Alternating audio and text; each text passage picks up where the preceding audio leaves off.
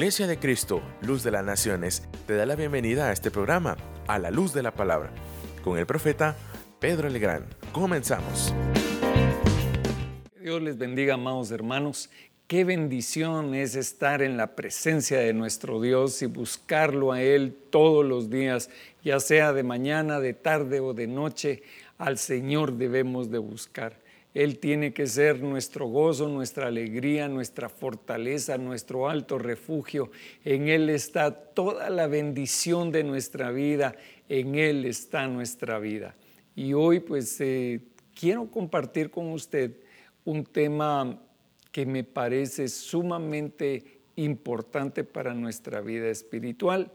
Y fíjese usted que la palabra nos habla de un camino que nosotros eh, debemos encontrar. Un camino, un camino de vida. Eh, la Biblia realmente en sí es un camino. La Biblia es un camino que nos lleva hacia, hacia Dios. Y hoy precisamente quiero compartir con usted pues un tema al cual yo he titulado El camino al Padre. Y vamos a ir al estudio de la palabra en el libro de, de, de Efesios capítulo 1, y versículo 3 en adelante. Y dice la palabra, bendito sea el Dios y Padre de nuestro Señor Jesucristo, que nos ha bendecido con toda bendición espiritual en los lugares celestiales en Cristo. Entonces dice, bendito sea el Padre de Jesucristo, que nos ha bendecido con toda bendición espiritual en los lugares celestiales en Cristo, según nos escogió en Él antes de la fundación del mundo, para que fuéramos santos y sin mancha delante de Él.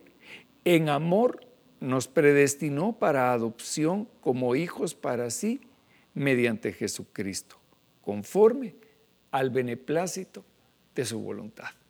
Oremos, ayúdeme en esta hora a pedirle al Señor que sea Él quien nos hable, quien sea Él quien ponga las palabras en mi corazón para compartir el día de hoy.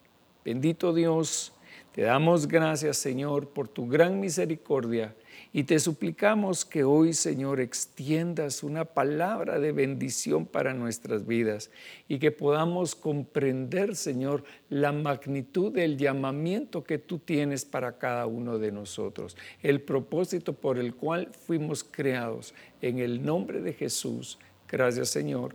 Amén y amén. Gloria a Dios. Pues el apóstol Pablo bendice al Padre de nuestro Señor Jesucristo y dice, Él es quien nos ha bendecido con toda bendición en los lugares celestiales en Cristo Jesús. Entonces nosotros tenemos una bendición que el Padre ha dado para nuestras vidas y esa bendición no está en este lugar, no está en la tierra, aunque nosotros recibimos constantemente la bendición del Padre, nosotros constantemente tenemos vida, podemos respirar, hermano. Eh, mire, he estado viendo eso, ¿verdad? En relación a, la pandemia que se ha dado. Eh, muchas personas han sido afectadas en su sistema respiratorio y nosotros eh, pues tenemos eh, eh, la respiración la tomamos como, como, algo normal, ¿verdad? Algo que, algo que se da todo el tiempo. Pero veo a esas personas con ese, con esa, ese sufrimiento de, de no poder respirar. Qué difícil debe ser pasar por esa etapa de, de la enfermedad. Y entonces nosotros damos por hecho la respiración. Pero cuando nosotros vemos esto, entendemos que no podemos dar nada por hecho. No podemos dar por hecho la bendición de Dios, sino que nosotros tenemos que prepararnos para recibir lo que Dios tiene para nosotros y clamar al Padre. Fíjese usted que el Señor Jesucristo enseñó, enseñó a que nosotros le pidiéramos al Padre la bendición de cada día. Danos hoy el pan de cada día. Entonces, no es que nosotros podemos pedir como, como eh, una provisión, ¿verdad?, para el año. Señor, danos, danos el pan de todo el año, ¿verdad? No, dice, danos el pan de cada día. Entonces, cada día el Señor renueva esa misericordia sobre nosotros, trayéndonos eh, la vida. La vida es tan importante y, en este tiempo yo he estado analizando precisamente eh, eso en mi corazón, ¿verdad? ¿Por qué Dios nos da, nos da la vida y por cuál es el plan de Dios eh, que nosotros debemos de cumplir?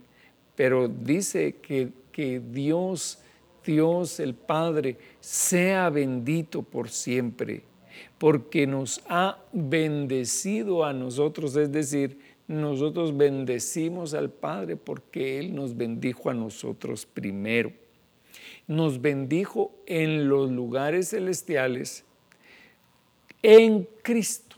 Entonces nuestra bendición proviene precisamente de una fuente. Esa fuente se llama Jesucristo. Ahí en Él está toda la abundancia de las riquezas de nuestro Dios. En Jesucristo se encuentra toda la porción que nosotros necesitamos. En Jesucristo vamos a encontrar todo, todo lo que nos hace falta. Si te hace falta algo a ti en esta hora, si te hace falta salud, si, si tal vez en, este tiempo eh, te sientes solo, tal vez o sola, ¿verdad? Si te has sentido que, que, no hay nadie contigo y que pues que, estás tal vez a la deriva, yo no lo sé. El Señor te dice hoy, yo estoy contigo y yo te he bendecido en mi Hijo Jesucristo, recíbelo en tu corazón. Y dice, según nos escogió en Él, entonces nosotros fuimos escogidos en Cristo antes de la fundación del mundo. Para los que no creen, ¿verdad?, en la predestinación, si el Padre nos escogió a nosotros como espíritus o como en su mente estábamos, eso fue ya una planificación que Dios hizo, ¿verdad?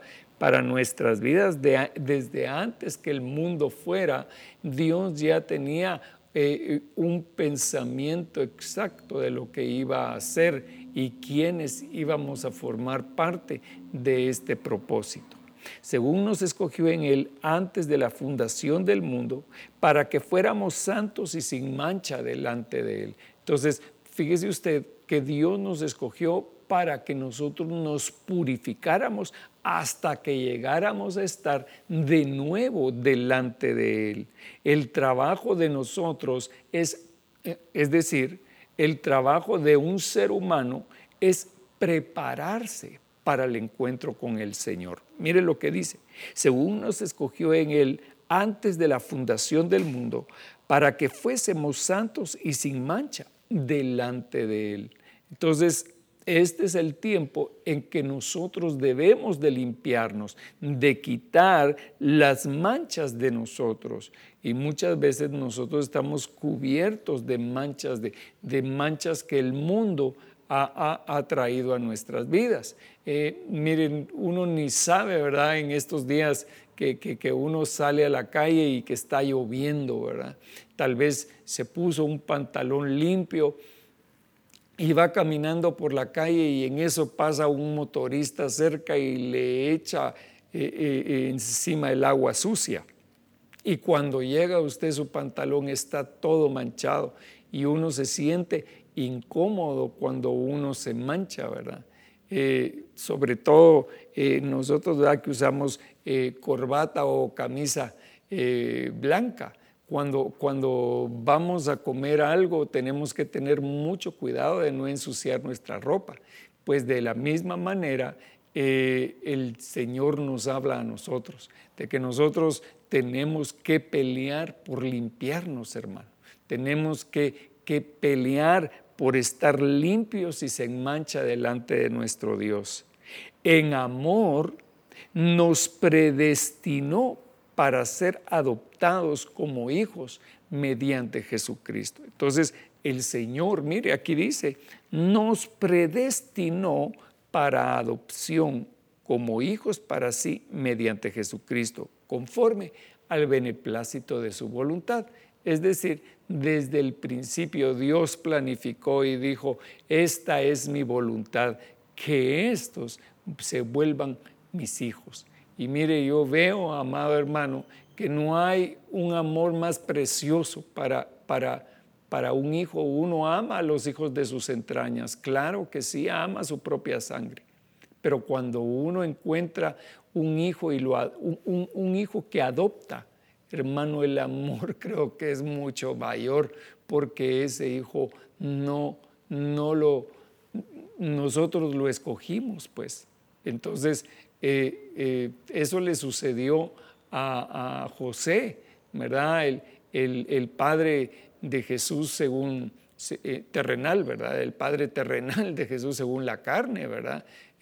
José no era el padre de Cristo, mas sin embargo, él lo cuidó, lo protegió, lo guardó en el tiempo, ¿verdad? Que Él lo necesitó. Entonces, eh, Dios bendiga a, los hombres y mujeres que de alguna forma han, recibido y han tomado a, hijos, ¿verdad? Que tal vez no, no eran sus hijos biológicamente, pero que los han adoptado como hijos, porque ese es el pensamiento del Padre.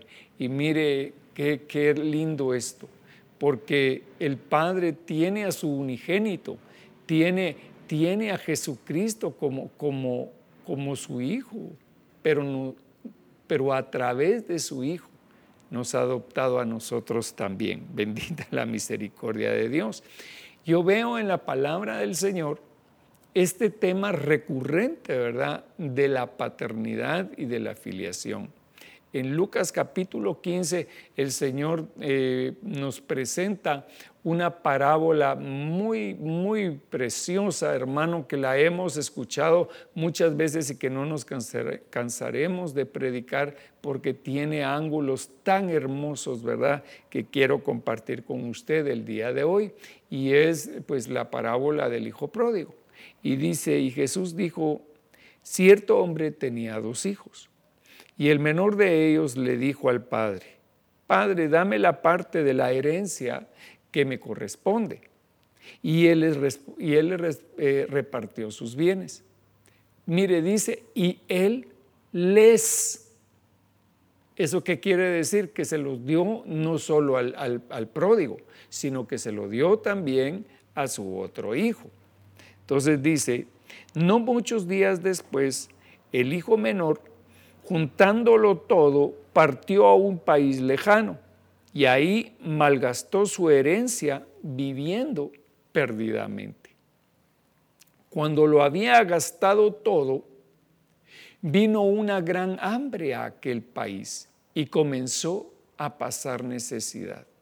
Mire, hermano, cómo es que el Señor empieza a trabajar con aquel joven que había salido de su casa había salido con bonanza, pero no tuvo la sabiduría de multiplicar la bendición que Dios le había dado.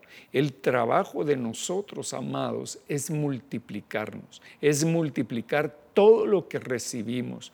Naturalmente, nosotros tenemos como seres humanos la capacidad multiplicadora de crear una vida, hermano, no de hacer una vida, porque solo Dios es el único que puede, que, puede dar vida. Nosotros simplemente transmitimos esa vida que el Padre nos ha dado a nuestros hijos biológicos. Pero dice así, cuando ya había gastado todo, vino una gran hambre a aquel país y comenzó a pasar necesidad. Entonces fue y se acercó uno de los ciudadanos de aquel país y él lo mandó al campo a apacentar cerdos. Imagínese usted que para un judío no había peor cosa que, que, unirse a ese tipo de trabajo, un trabajo terrible porque los cerdos eran eh, eh, considerados en Israel como algo inmundo. Y entonces dice, y deseaba llenarse el estómago, deseaba comer algo. Mire, eso sucede muchas veces, hermano.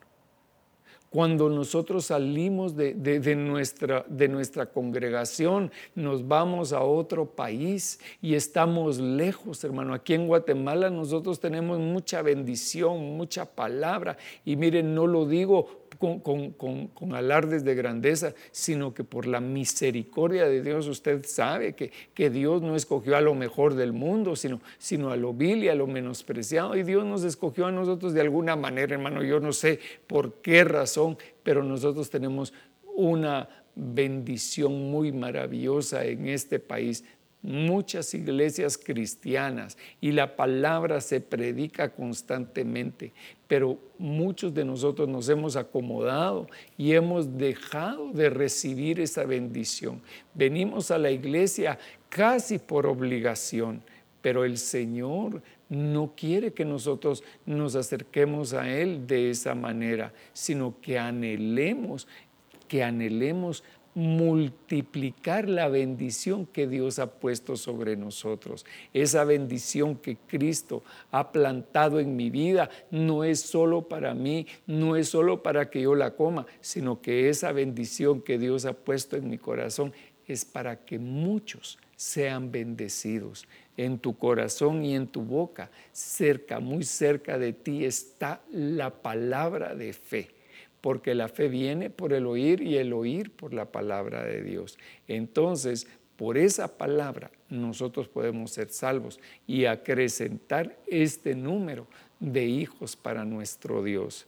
Y dice, y deseaba llenarse el estómago de las algarrobas que comían los cerdos, pero nadie le daba nada. Entonces, volviendo en sí, dijo, ¿Cuántos de los trabajadores de mi padre tienen pan de sobra?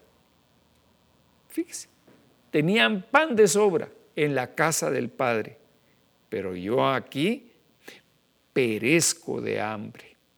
Me levantaré e iré a mi padre y le diré, mire, él pensaba en su, en su mente decirle al padre, Padre, he pecado contra el cielo y ante ti y ya no soy digno de ser llamado hijo tuyo. Hazme como uno de tus trabajadores. Entonces, él ya no se sentía digno de ir delante de su padre. Él se sentía que ya no merecía ser llamado hijo. Entonces dice, bueno, en la casa de mi padre, ah, yo aquí soy un siervo, creador, cuidador de cerdos, ¿verdad? Pero, pero allá en la casa de mi padre, Ahí, ahí los siervos tienen de todo. En la casa de mi padre, eh, hasta los más pequeños tienen comida de sobra. Y yo estoy aquí afuera muriéndome de hambre porque ni siquiera puedo comer la comida que los cerdos comen. Imagínese usted, qué terrible, hermano. Qué, eh, cómo nosotros, pues, le digo, hemos oído esta, esta parábola muchas veces pero aquellos hombres que la oyeron por primera vez cómo habrá tocado su corazón. Y ellos sabían perfectamente lo que estaba sucediendo porque ellos conocían las costumbres del tiempo de Jesucristo. Ellos conocían eh, lo, cómo, cómo, era la, la, cosmovisión de ellos, cómo era la forma de pensar de ellos. Y entonces el Señor adrede, hermano, con todo, con toda la intención eh, nos muestra esta, esta imagen del hijo, ¿verdad? De un, de un hombre que, que, se, que había acabado todo lo que tenía, que había dilapidado todo lo que el Padre le ha dado. Y hermano, muchos de nosotros también lo hacemos en la casa del Señor. Dilapidamos, perdemos todo lo que Dios nos ha dado y, no nos parece estar en la casa del Padre, recibir la bendición del Padre y nos alejamos de la casa por cualquier razón. Hay gente que, que se va de la congregación porque no lo saludaron. Hay gente que se va porque, porque eh, hay mil razones, hermano. Pero son solamente excusas para hacer la voluntad de uno. Nosotros debemos de saber que el único lugar, el único lugar donde nosotros vamos a encontrar la bendición es en el Señor. Sea lo que fuere, el único lugar seguro es en la casa de nuestro Dios. Y levantándose fue a su padre, y cuando todavía estaba lejos, su padre lo vio y sintió compasión por él. Mire cómo es nuestro Padre Dios. Dice que, que viendo de lejos, sintió compasión de su hijo. ¿Será que el Padre siente compasión de nosotros, amado? ¿Será que el Padre nos ve de lejos a nosotros y se emociona su corazón y siente en su corazón ese amor por, por su Hijo, verdad? Yo, mire, yo creo que sí, hermano. Yo creo al 100%, al mil por ciento que nuestro Padre nos ama, porque dice que, que de tal manera Dios, el Padre, amó al mundo, que dio a lo que Él más quería, dio a su Hijo Jesucristo, para que todo el que en Él crea tenga vida, vida eterna. Entonces, el Padre nos escogió a nosotros también para que nosotros tengamos vida eterna. Y levantándose fue a su padre, y cuando todavía estaba lejos, su padre lo vio y sintió compasión por él. Y corrió, se echó sobre su cuello y lo besó. ¡Wow! Qué imagen más maravillosa ver esto, hermano. Pero yo quiero que usted vea que el padre salió a recibir a su hijo, pero el padre no salió a buscar a su hijo. El padre esperó que el hijo viniera. Y cuando el hijo vino, el padre sale y lo recibe, pero no lo, recibe con, insultos, no lo recibe con rechazo, no lo recibe eh, con regaño que lo podría haber hecho, sino que el padre cuando ve a su hijo se tira sobre él y lo abraza y lo besa, no importando la condición en que el hijo venía. Y el hijo le dijo, Padre, He pecado contra el cielo y ante ti. Ya no soy digno de ser llamado hijo tuyo.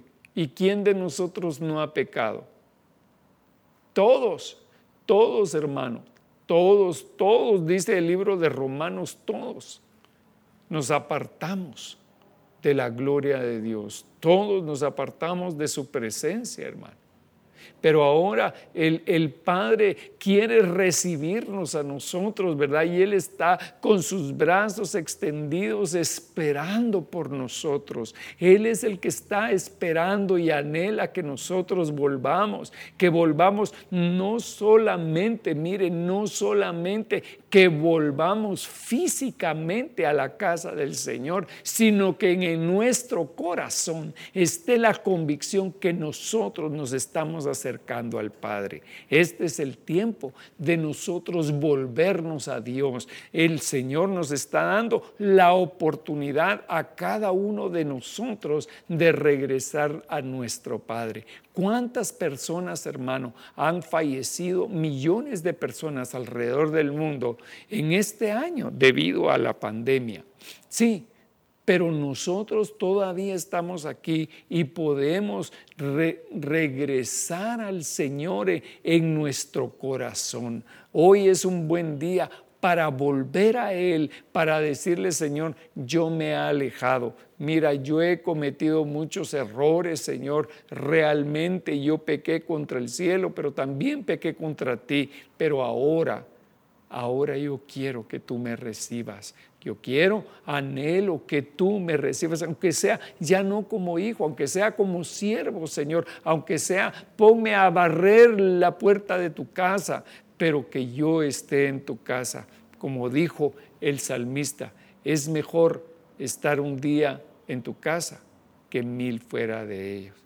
Entonces dice, y el hijo le dijo, Padre, he pecado contra el cielo y ante ti, y ya no soy digno de ser llamado hijo tuyo.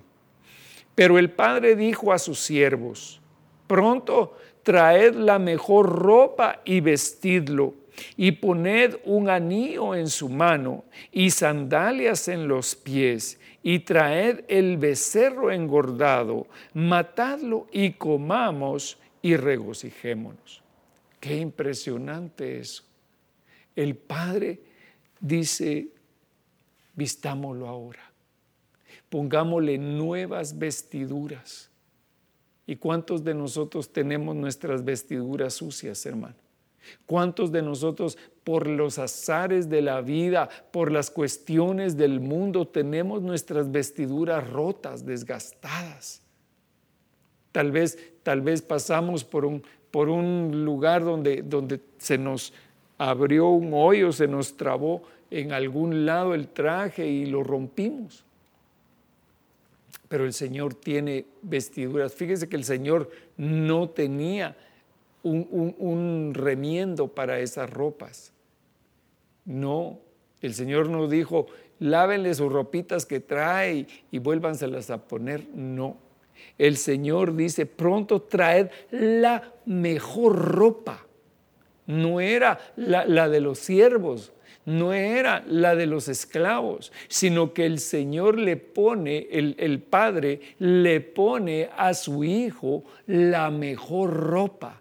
El Señor nos vistió a nosotros con vestiduras de salvación. Él nos puso a nosotros unas vestiduras especiales de muchos colores como le puso Jacob a su hijo José.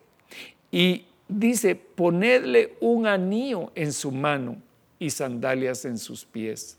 Entonces el Señor le pone un anillo que es un sello de autoridad, un sello de autoridad con el cual el Hijo podía firmar. Usted sabe que como en aquel entonces mm, no todos podían escribir, los reyes tenían un sello, ¿verdad?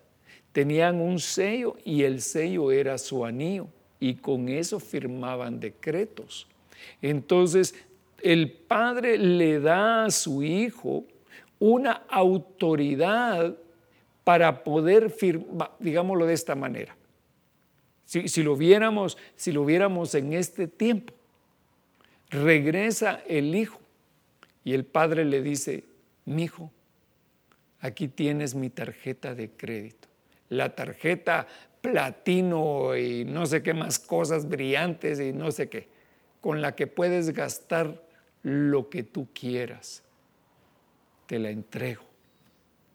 Entonces, el Padre, hermano, en su gran misericordia, eso hizo con nosotros. Y dice, poned un anillo en su mano y sandalias en los pies. Nos dio un nuevo caminar. A Moisés le dijo, Moisés, quítale las sandalias de tus pies porque la tierra que estás pisando es santa. Pero al pródigo, el Señor le pone un nuevo calzado, le da un nuevo caminar y precisamente, amado hermano, ese es el tema eh, eh, que, que el Señor pone en mi corazón, ¿verdad? Que nosotros caminemos hacia el Señor, hacia el Padre. Entonces dijo, traed el becerro engordado y matadlo y comamos y regocijémonos, porque este hijo mío estaba muerto y ha vuelto a la vida. Entonces, veladamente, veladamente el Señor nos está hablando de sí mismo y nos está hablando de la resurrección. Eh, realmente Cristo fue el Hijo pródigo, hermano. Cristo es el Hijo pródigo que regresa a la casa del Padre, no porque haya pecado, sino porque llevó el pecado de todos nosotros. Muerto estaba, pero el Señor lo levantó al tercer día. Y ahora lo sienta, mire, porque este hijo mío estaba muerto y ha vuelto a la vida, estaba perdido y ha sido hallado y comenzaron a regocijarse. ¿Se puede imaginar lo que sentiría ese varón al ver a su hijo de regreso, hermano? Al ver a su muchacho que, que, estaba delante de él, ¿cómo se sentiría aquel varón de gozoso? Y su hijo mayor estaba en el campo. Acuérdense que su hijo mayor había recibido ya la herencia.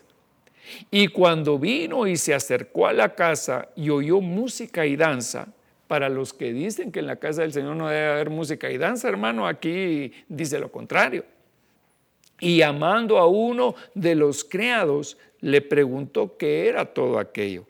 Y él dijo, tu hermano ha venido y tu padre ha matado el becerro engordado porque lo ha recibido sano y salvo. Gloria a Dios. ¿Cómo había venido el hijo? Sano y salvo sano porque el Señor había sanado su vida y era salvo. Mire, eso es lo que nosotros debemos de ser también, eh, tener la sanidad en nuestro ser y la salvación. Y entonces él, el hermano se enojó y no quería entrar. Y salió su padre y le rogaba que entrara. Hay muchos cristianos, hermanos mayores, hermano que no, no, les, no les importa que el mundo se esté perdiendo con tal de que ellos estén en la casa del Padre. Pero no debe de ser así. El hermano mayor no quería que, que su hermano volviera. ¿Cuánto, hermano, anhelamos nosotros? ¿Cuánto anhela mi corazón ver, ver volver a entrar por la puerta a muchos que se han ido. Y tal vez si se fueron a otra congregación, pues gloria a Dios. Pero si se fueron al mundo, hermano, la petición de mi corazón se une a la petición del Padre, que hoy dice, vuelve, vuelve. Pero respondiendo él dijo al Padre, mira, por tantos años te he servido y nunca he desobedecido ninguna orden tuya. Y sin embargo, nunca me has dado, nunca me has dado eh, un cabrito para regocijarme con mis amigos. Pero cuando vino este hijo tuyo, que ha consumido tus bienes con rameras, mataste para él el becerro engordado. Y él le dijo, Hijo mío, tú siempre has estado conmigo y todo lo mío es tuyo. Pero era necesario hacer fiesta y regocijarnos porque este, tu hermano, estaba muerto y ha vuelto a la vida. Estaba perdido y ha sido hallado. Gloria a Dios el Señor Jesucristo descendió a la tierra por nosotros. Salió de la casa del Padre donde estaba Él en gloria, hermano. Y vino a morir por nosotros. Pero el Señor le dijo a aquella mujer al tercer día, no me retengas mujer, porque yo voy al Padre. Gloria a Dios, hermano. Qué enseñanza más maravillosa la que el Señor nos da. Nosotros tenemos que pensar que nuestro trabajo en esta tierra, que nuestro trabajo es una preparación para volver a la casa del Padre. ¿Cómo quieres entrar a la casa del Padre? Con tus vestiduras agadas, destrozado, y que el Padre te diga, no puedes entrar a mi casa, o hermoseado con, las vestiduras de Cristo. E, e, eso fue, mire hermano, eh, nosotros cuando nos presentemos delante del Padre, ya tenemos nuestras vestiduras nuevas, limpias, porque dice la palabra que el, el Señor, ¿verdad? El Señor Jesucristo viene por una esposa limpia, pura, sin mancha y sin arruga. Entonces esa es figura de la santidad que debe de haber en nosotros, no la santidad propia de nosotros, sino que la posición de Cristo en nosotros, porque Él es quien nos ha justificado. Pero sigamos adelante. Génesis capítulo 3 y versículo 22 dice, entonces el Señor Dios dijo, he aquí el hombre ha venido a ser como uno de nosotros. Esto es pues posterior a, a la caída del hombre, ¿verdad?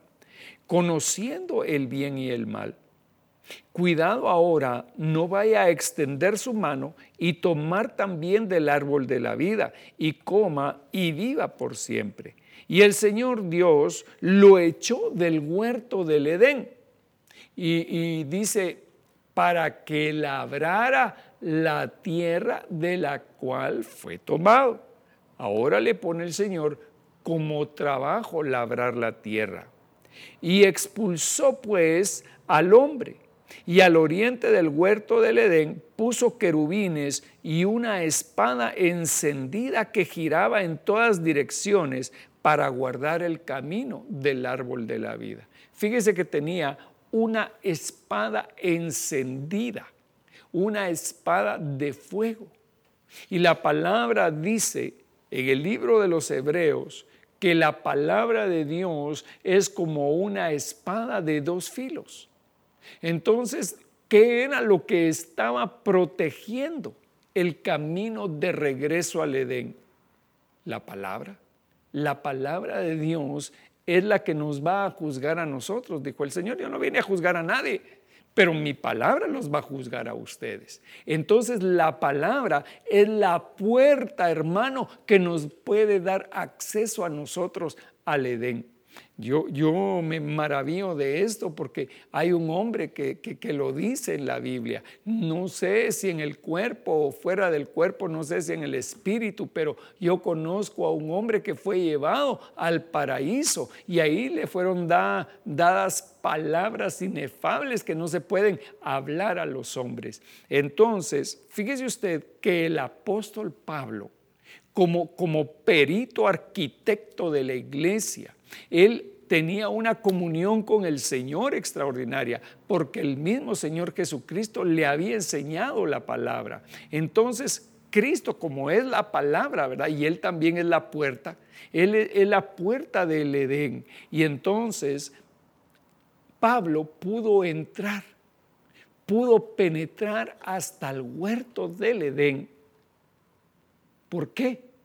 Porque él conocía al Señor de primera mano, él conocía la palabra y por eso fue llevado a aquel lugar. Y dice, expulsó pues al hombre y al oriente del huerto del Edén puso querubines y una espada encendida que giraba en todas direcciones para guardar el camino del árbol de la vida. Pero ciertamente, segunda, segundo de Samuel capítulo 14 y versículo 14 dice, escuche este versículo, me llamó mucho la atención porque dice, pues ciertamente moriremos. Somos como el agua derramada en tierra que no se vuelve a recoger. Pero Dios no quita la vida, sino designa medios para que el desterrado no sea alejado de Él. Gloria a Dios. Hermano, yo no sé si usted se alegra, pero yo me alegro mucho porque esta es una promesa que el Señor ha puesto para nosotros. Porque dice, nosotros fuimos desterrados. A causa del pecado, nosotros fuimos apartados de Él, así como Adán y Eva fueron apartados de Él. Pero el Señor dice, yo no voy a dejar a mis desterrados eh, eh, eh, lejos, sino que yo voy a prepararlo todo para que ellos regresen a mí, para que el pródigo regrese a mí. Mire, pues ciertamente moriremos, sí, ciertamente moriremos. Somos como el agua derramada en tierra que ya no se puede volver a recoger. ¿Quién puede recoger el, el agua que se cae? Pero Dios no quita la vida. Aunque morimos, Dios no nos quita la vida, sino designa medios para que los desterrados, para los que ha apartado, no sean alejados de Él. El Señor está con nosotros, hermano, y nos ha de volver a su casa. Gloria a Dios, como dice el Salmo 23, ¿verdad? Y en su casa moraré por largos días. Aleluya. Hebreos 9.1 dice, ahora bien, aún el primer pacto tenía ordenanzas de culto y el santuario terrenal, porque había un tabernáculo preparado en la parte anterior, en el cual estaba el candelabro, la mesa, los panes consagrados. Este se llama el lugar santo. Y detrás del segundo velo había un tabernáculo llamado el lugar santísimo, el cual tenía el altar de oro del incienso y el arca del pacto cubría toda, cubierta toda de oro, en la cual había una urna de oro que contenía el maná y las varas de Aarón que había retoñado y las tablas del pacto. Y sobre ellas estaban los querubines de gloria que daban sombra al propiciatorio, pero de estas cosas no se puede hablar en detalle. Así preparadas estas cosas, los sacerdotes entran continuamente al primer tabernáculo para oficiar en el culto. Pero en el segundo, solo entra el sumo sacerdote una vez al año, no sin llevar sangre, la cual ofrece por sí mismo y por los pecados del pueblo cometidos en ignorancia. Queriendo el Espíritu Santo dar a entender esto, que el camino al lugar santísimo aún no había sido revelado en tanto que el primer tabernáculo permaneciera de pie. Fíjese lo que dice, que en el camino, el camino al lugar santísimo, todavía no había sido revelado. Es decir, no se había quitado el velo que nos separaba. Había un velo que nos separaba para que nosotros pudiéramos entrar al lugar santísimo, porque ahí solo podía entrar el sumo sacerdote. Pero a mí me llama la, atención que hay un juego de palabras acá, porque mire, esta versión es extraordinaria porque lo dice, aún no había sido revelado, en tanto que el primer tabernáculo permanecía de pie. Entonces, el camino al Padre nos tiene que ser revelado a nosotros. No solamente es correr el velo, sino que traer revelación sobre nuestras vidas. Y eso lo dice, lo continúa diciendo el Señor en, Hebreos capítulo 10 y versículo 4. Porque es imposible, es imposible que la sangre de toros y de machos cabríos quiten los pecados.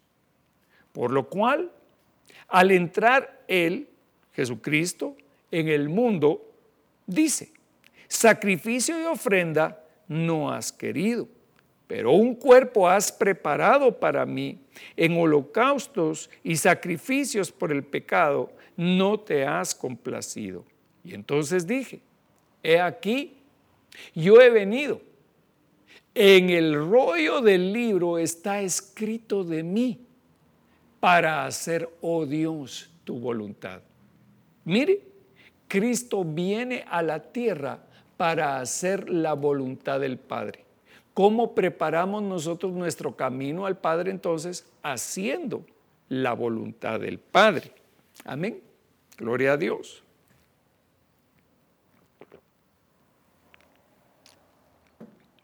Habiendo dicho arriba, sacrificios y ofrendas y holocaustos y sacrificios por el pecado, no has querido, ni en ellos te has complacido los cuales se ofrecían según la ley.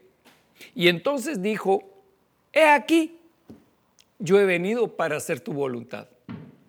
Él quita lo primero para establecer lo segundo. Lo primero era el sacrificio continuo, machos cabríos, eh, eh, corderos en la mañana, en la tarde. Pero ahora dice, yo quito lo primero para establecer lo segundo. Por esta voluntad hemos sido santificados mediante la ofrenda del cuerpo de Jesucristo, ofrecida de una vez para siempre. Este es el punto. Este es el punto de toda la predicación, hermano. Mire, por esta voluntad, es decir, la voluntad de Cristo, que es la voluntad del Padre, por la voluntad del Padre, hemos sido santificados mediante la ofrenda del cuerpo de Jesucristo ofrecida de una vez para siempre.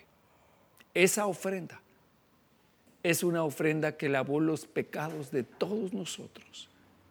Esa ofrenda es la ofrenda perfecta Por eso es que eh, eh, el, el profeta Juan dijo, He aquí el Cordero de Dios que quita los pecados del mundo. Entonces, amados, nosotros tenemos un Salvador. Nosotros tenemos alguien que vino por nosotros. Nuestro hermano vino por nosotros.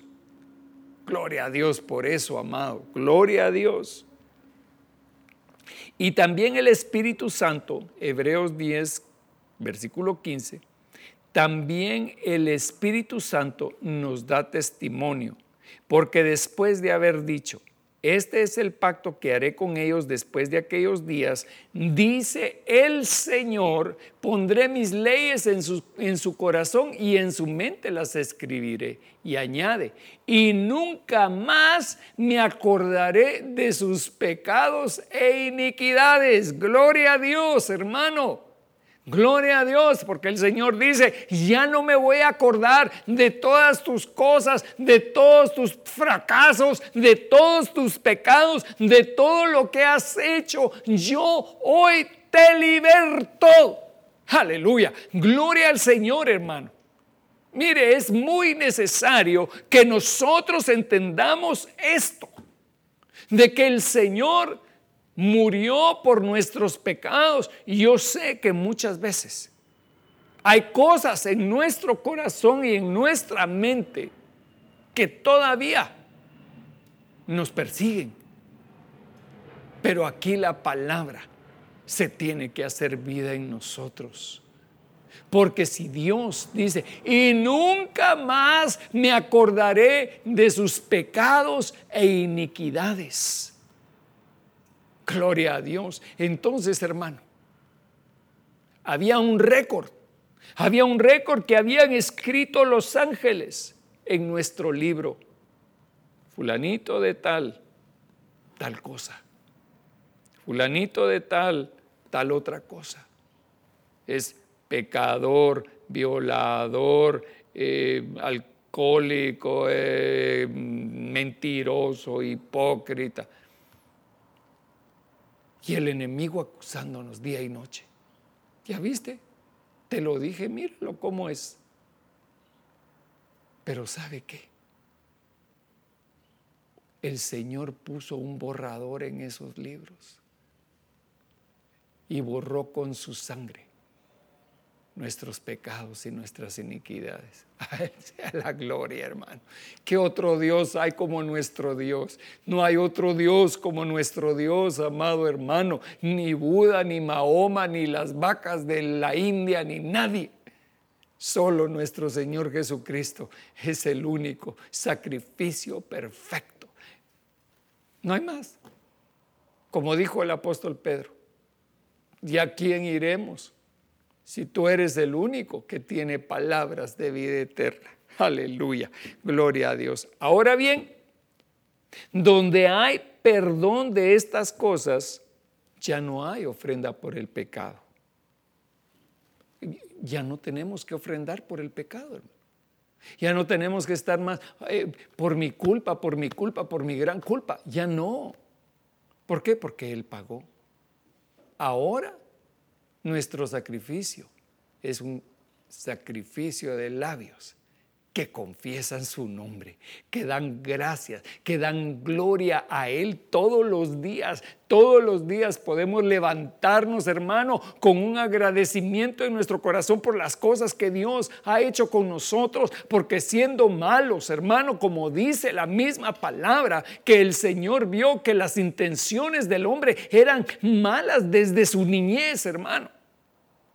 Ahora por medio del sacrificio de Cristo, fuimos justificados. Ahora bien, donde hay perdón de estas cosas, ya no hay ofrenda por el pecado. Entonces, hermanos, puesto que tenemos confianza para entrar al lugar santísimo por la sangre de Jesús, por un camino nuevo y vivo, un camino nuevo y vivo.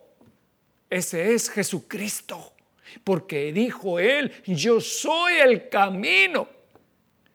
por un camino nuevo y vivo que Él inauguró para nosotros por medio del velo, es decir, de su propia carne. La carne de Cristo fue la que se partió, la que se abrió para que nosotros tuviéramos acceso directo al Padre de la Gloria. Aleluya. Bendito sea nuestro Dios para siempre. Y dice, y puesto que tenemos un gran sacerdote sobre la casa de Dios, acerquémonos con corazón sincero. Con corazón sincero. En plena certidumbre de fe. Ah, entonces no solamente es un corazón sincero, sino que también en plenitud de fe. Mire, no dice en una parte, en un granito de fe, sino que aquí tenemos que utilizar la plenitud de la fe. Pleurú creo que es la palabra. Entonces dice, en plena certidumbre de fe, teniendo nuestro corazón purificado de mala conciencia. ¿Cómo purificamos nuestro corazón de mala conciencia? ¿Qué, es la conciencia? La conciencia es la parte que nos acusa. Es una, la conciencia es una parte de nuestro espíritu en la que están las cosas buenas y las cosas malas que hemos hecho. Somos conscientes de las cosas buenas que hemos hecho pero también somos conscientes de nuestros pecados.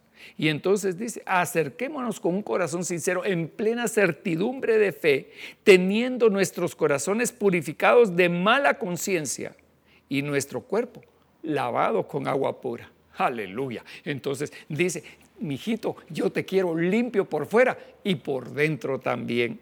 Mantengamos firme la profesión, es decir, nuestra fe lo que nosotros profesamos.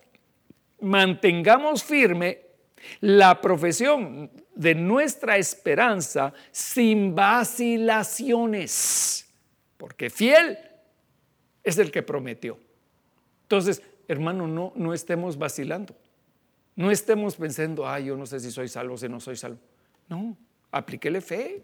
Si, si el Señor dice que, que Él es nuestro Salvador. Entonces tenemos que, entrar por ese camino. Juan 14, 1 dice, no se turbe vuestro corazón. Y hay muchos corazones turbados, hermano. Tanto corazón que, que tiene turbación. Creed en Dios, creed en Dios. También crean en mí, dice el Señor. En la casa de mi Padre hay muchas moradas. Y si no fuera así, os los, se, los hubiera dicho, porque voy a preparar un lugar para ustedes. Eso dice el Señor. E, e, el Señor, hermano, eh, perdone, pero si usted tiene la imagen que el Señor está de pierna cruzada, hermano, en, en, el trono del Padre, no. Él está sentado en los lugares celestiales, a la diestra de la majestad de Dios, pero está trabajando porque nos está preparando un lugar para que nosotros volvamos al Padre. No se turbe vuestro corazón, cree en Dios, cree también en mí. En la casa de mi Padre hay muchas moradas. Si no fuera así, os lo hubiera dicho, porque voy a preparar un lugar para vosotros. Y si me voy y preparo un lugar para vosotros, vendré otra vez y os tomaré conmigo si Él se fue, y se fue, hermano, el Señor se fue. Dice la palabra que en las nubes fue llevado al cielo. Entonces dice, así como se fue el Señor, si me voy y preparo lugar para vosotros, vendré otra vez y os tomaré conmigo para que donde yo estoy, allí también estéis vosotros. Gloria a Dios. Yo quiero estar con el Señor, hermano. No solamente aquí, porque aquí yo sé que Él está conmigo. Si Él dijo, yo estaré con vosotros todos los días hasta el fin, pero no lo podemos ver solamente con los ojos de nuestro espíritu, pero yo lo quiero ver. Yo quiero ver a mi Señor, yo lo quiero ver a Él cara a cara. Hace, hace muchos años, hermano, yo estaba en una iglesia. Me invitaron a esa iglesia. Ya, ya estaban en la administración cuando yo llegué. Y hermano, cuando me dieron el micrófono, yo vi al Señor. Yo vi, yo vi que se abrían, hermano, una, se abrían unas puertas. Unas puertas gigantescas, se abrían una puerta para un lado, la otra puerta para el otro lado. Y hermano, salían unos hombres con, con ropas brillantes. Eran unos varones que llevaban unas vestiduras blancas y traían acá una, como, como un cinturón azul. Y yo los vi, se pusieron unos de un lado y se pusieron los otros del otro lado. Y cuando en eso yo veo, hermano, en medio de aquello, al Señor Jesucristo descender el Señor Jesucristo, hermano, yo no era tanta su gloria que yo no podía ver su rostro, pero yo podía ver sus manos, podía ver su cuerpo, podía ver el resplandor de su gloria delante de mí y que tenía sus vestiduras blancas y tenía eh, un, manto color púrpura, rojo, sobre él. Y él descendió, hermano, a, a la congregación y empezó a, a levantar su mano. Y él se paró al lado del púlpito, humildemente. El Señor levantó su mano. Y cuando levantó su mano, hermano, la gente empezó a ser libre, empezó a, a ser tratada. Toda la iglesia, hermano, estaba de rodillas delante de la presencia del Señor y todos gemían yo no sé si usted me va a creer esto, hermano, pero, pero no tengo por razón por qué mentir. Eso lo vi yo con, con mis ojos. Y, y mire, hubo hombres allá y mujeres que se pararon en aquella oportunidad. Cinco, cinco personas se pararon y vinieron al frente. Y cada uno de ellos testificaron que estaban viendo lo mismo que yo estaba viendo. Y había un, niño que habían traído, hermano. Sus padres lo habían traído, era un niño como de unos dos, tres años. Y, y, estaba durmiendo el niño, habían puesto dos sillas y lo habían dejado durmiendo allá el niño envuelto en una toalla. Y entonces los padres dijeron, nosotros trajimos a este niño porque está enfermo, pero si Dios lo sana, nosotros recibimos al Señor. Entonces, hermano, el, niño quedó dormidito ahí, pero cuando terminó el servicio, se llevaron al niño al hospital. Al niño lo habían operado y se había gangrenado su cuerpecito. Y entonces ya no le podían poner ni siquiera ropa, lo envolvían en, un, en una toalla para secarle eh, la supuración que tenía su cuerpo. Pero cuando llegaron al hospital, el niño dijo, ¿quién era ese señor? ¿Quién era ese señor que, que, me llegó a tocar la cabeza?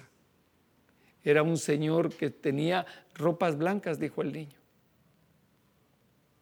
Y cuando los médicos examinaron al niño, el niño estaba sano para la gloria de nuestro Dios hermano, una experiencia extraordinaria que el Señor me permitió vivir.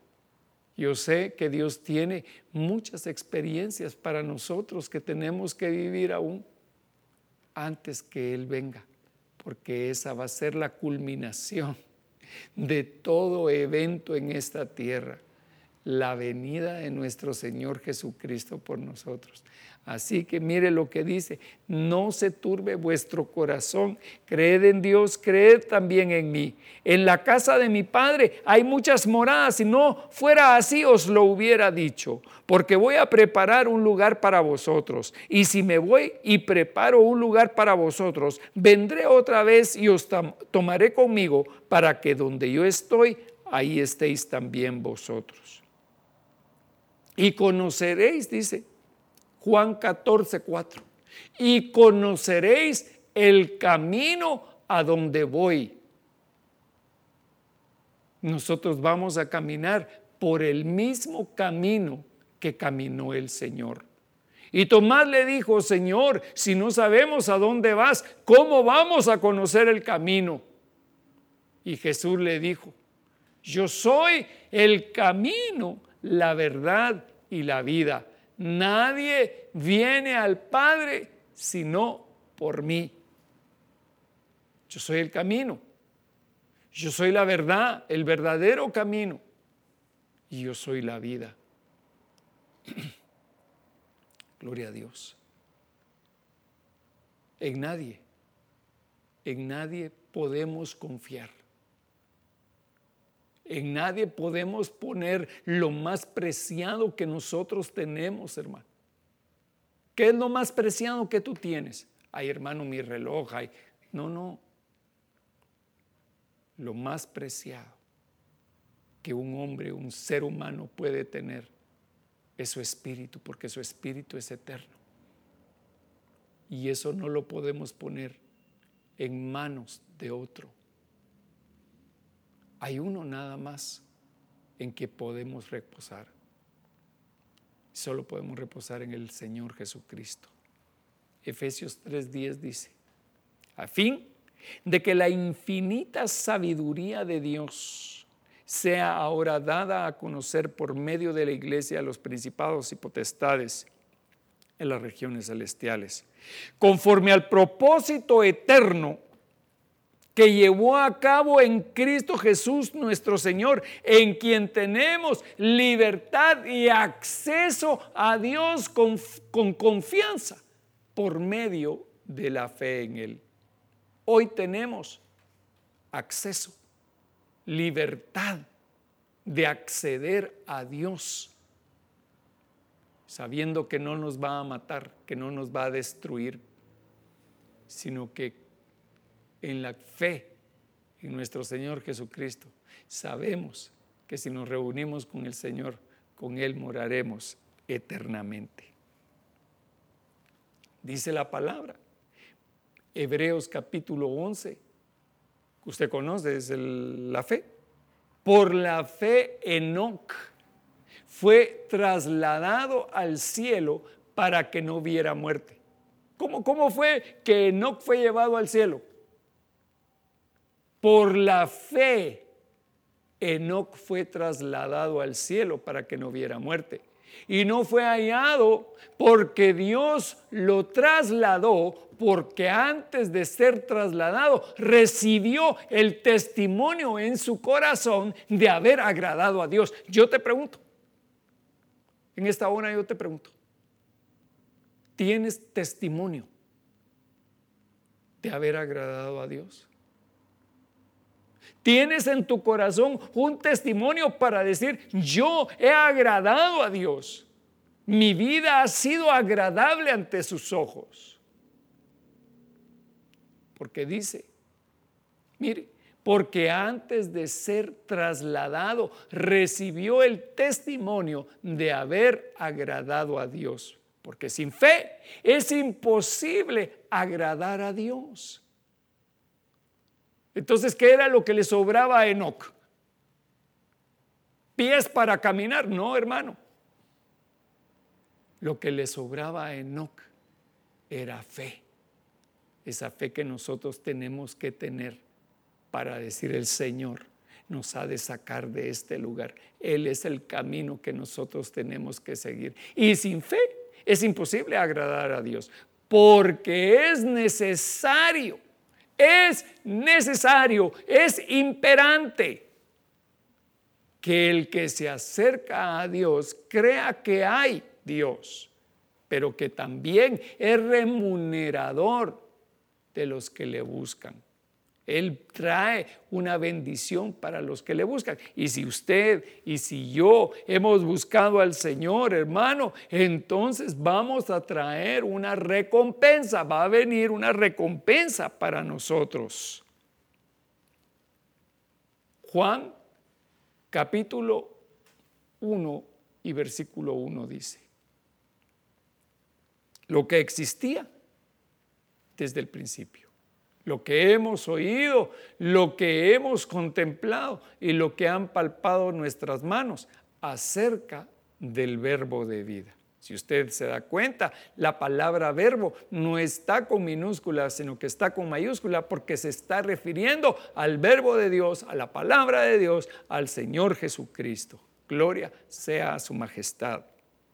Pues la vida fue manifestada y nosotros la hemos visto y damos testimonio. Mire, otra vez dice Juan, nosotros damos testimonio y os anunciamos la vida eterna, la cual estaba con el Padre y se nos manifestó. ¿En dónde estaba la vida eterna? Estaba con el Padre, pero se nos manifestó. Lo que hemos visto y oído, os proclamamos también a vosotros, para que también vosotros tengáis comunión con nosotros y en verdad nuestra comunión es con el Padre y con su Hijo Jesucristo. Gloria a Dios, amado hermano. Mire, dice, lo que hemos visto y oído, os proclamamos también a vosotros, para que también vosotros tengáis comunión con nosotros. Este es Juan hablando y dice, amados, si ustedes creen lo mismo, que yo creo. Entonces vamos a tener comunión los unos con los otros. Mi comunión, mire, hoy estoy teniendo comunión con el apóstol Juan. Y en verdad, nuestra comunión, si yo estoy de acuerdo con usted, si usted está de acuerdo conmigo en la unidad de Dios, dice, y en verdad nuestra comunión no es solamente entre nosotros, sino en verdad nuestra comunión es con el Padre y con su Hijo Jesucristo. Entonces, desde ya, en la unidad de la fe, cada uno de nosotros confiadamente podemos decir que estamos en comunión con el Padre. Hoy es una comunión eh, eh, de tipo eh, que no es perfecto. Nuestra comunión no es perfecta porque no lo vemos a Él como Él es. Pero viene el día, la hora viene en que nosotros estaremos con el Señor para siempre y no nos apartaremos de Él nunca más. Nunca más. Aquel camino que le fue cerrado a Adán, lo abrió el Señor Jesucristo. Y hoy, si hay alguien que me está escuchando y no conoce a Jesús, nunca le ha recibido como su Señor y, su Salvador, yo quiero hacer una oración para que los que no conozcan al Señor le reciban. Y si usted conoce al Señor, también haga esta profesión de fe juntamente conmigo. Digámosle hoy, Señor Jesús, hoy abro mi corazón para recibirte como mi único Señor y Salvador. Te pido que perdones mis pecados y los tiempos de ignorancia. Prepárame para mi encuentro con el Padre. Espíritu Santo, ayúdame y guíame por el camino que debo de seguir, porque yo quiero estar en la casa del Padre. Gloria a Dios. Y si tú, amado hermano, conoces al Señor, pero te has apartado de Él, hoy como pródigos, volvamos a nuestro Dios. Gracias, Padre Santísimo, por esta hora tan preciosa y esta palabra que ha llenado nuestro corazón de esperanza, sabiendo que la confianza en ti cada día es más grande. Sabemos que nuestra fe, nuestra fe ha crecido porque la fe viene por el oír. Y hoy creo, Señor, dile, yo creo, Señor, que en ti he sido salvo y que tú estás conmigo y pronto yo estaré también contigo. Gloria a Dios. Que Dios le bendiga, amado hermano, y lo espero en la próxima. No se la pierda. Gracias por escuchar A la Luz de la Palabra con el profeta Pedro Legrand. Que Dios te bendiga. Hasta pronto.